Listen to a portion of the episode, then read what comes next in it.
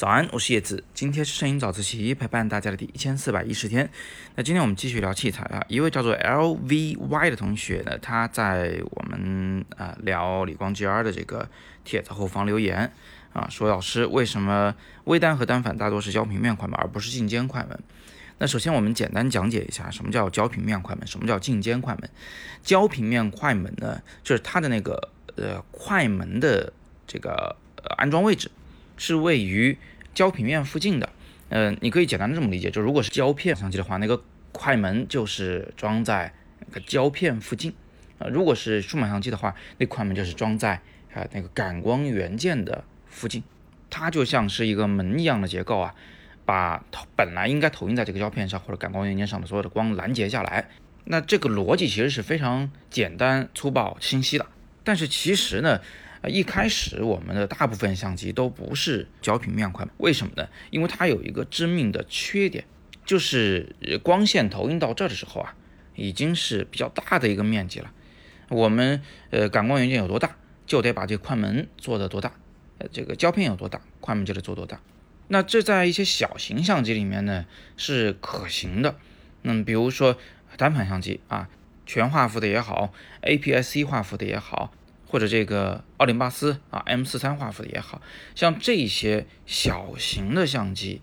做一个快门放在后边呢，啊也还行，成本也不是特别的高。但是那些画幅比较大的，比如说诶比全画幅的这个面积还要大个四倍左右的中画幅照相机，还有比中画幅还要大个好多倍的这个大画幅的照相机，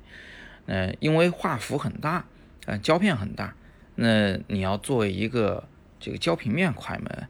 啊，它的面积就太大了啊，成本高是一方面，另一方面呢就是影响快门速度啊。那么大一张门，你要把它打开再合上，你想想是不是需要点时间呢？所以啊，在过去啊，这个胶片画幅还没做到这么小，还没做到全画幅这么小的时候，我们大部分的这个相机的快门呢，都不是焦平面快门，是什么快门呢？镜间快门，镜间快门为什么就可以解决这个问题呢？为什么就可以把快门做的又小又轻便呢？啊，其实呢很简单，就是因为，嗯，这个世界的光是来自于四面八方的，是吧？有很多很大的一个角度的光都往你的镜头里走，在镜头正中央，就光心的那个位置的某一点上，这些光呢会做一个交叉，啊，也就是说，在那块通过的光啊。如果你切一个横截面的话，你会发现它就那么一丁点儿大，面积很小。然后再往后走的时候啊，投影到感光元件或者胶片上的这个时候呢，这个光又放大了，重新放大了啊，投影在这个呃相机里头。所以在镜头里边那光路交叉的那个光心的位置，在那个位置如果放一个快门的话，你可以把那快门做的很小很小。做的小呢，一来是非常的这个节约成本。啊，二来呢是它非常的轻便，对吧？第三来呢就是它噪音、震动都小，但是它并不是没缺点的。它的缺点呢有两个，挺致命。第一个就是在某种情况下，它会带来更高的成本。什么情况啊？像微单、单反这种可以换镜头的照相机，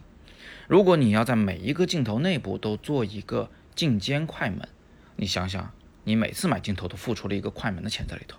是不是很贵？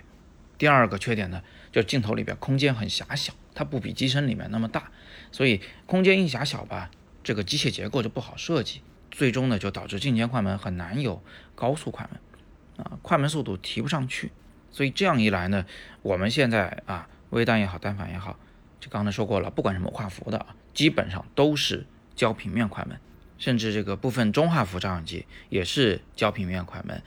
呃，大画幅的相机基本上都是镜间快门，还有很多这个小型的不可以更换镜头的这样的相机呢，采用了镜间快门，就像我们之前一直谈到的理光 GR 三、富士的 X F 十啊、富士的这个 X 一百系列等等等等。哦，对了，我最后再补充一句啊，镜间快门其实还有一个优点，就是它没有闪光同步速度一说，也就是说，它在最高的快门速度下啊，也依然可以这个使用闪光来拍照。而焦平面快门呢，呃，快到一定程度就不是全开快门了，这个时候就没有办法再使用闪光了，所以这也算是进阶快门的一个小小的优势，好吧？那今天我们就简单的先聊这么多啊，大家有更多的摄影问题一样，欢迎在底部向我留言，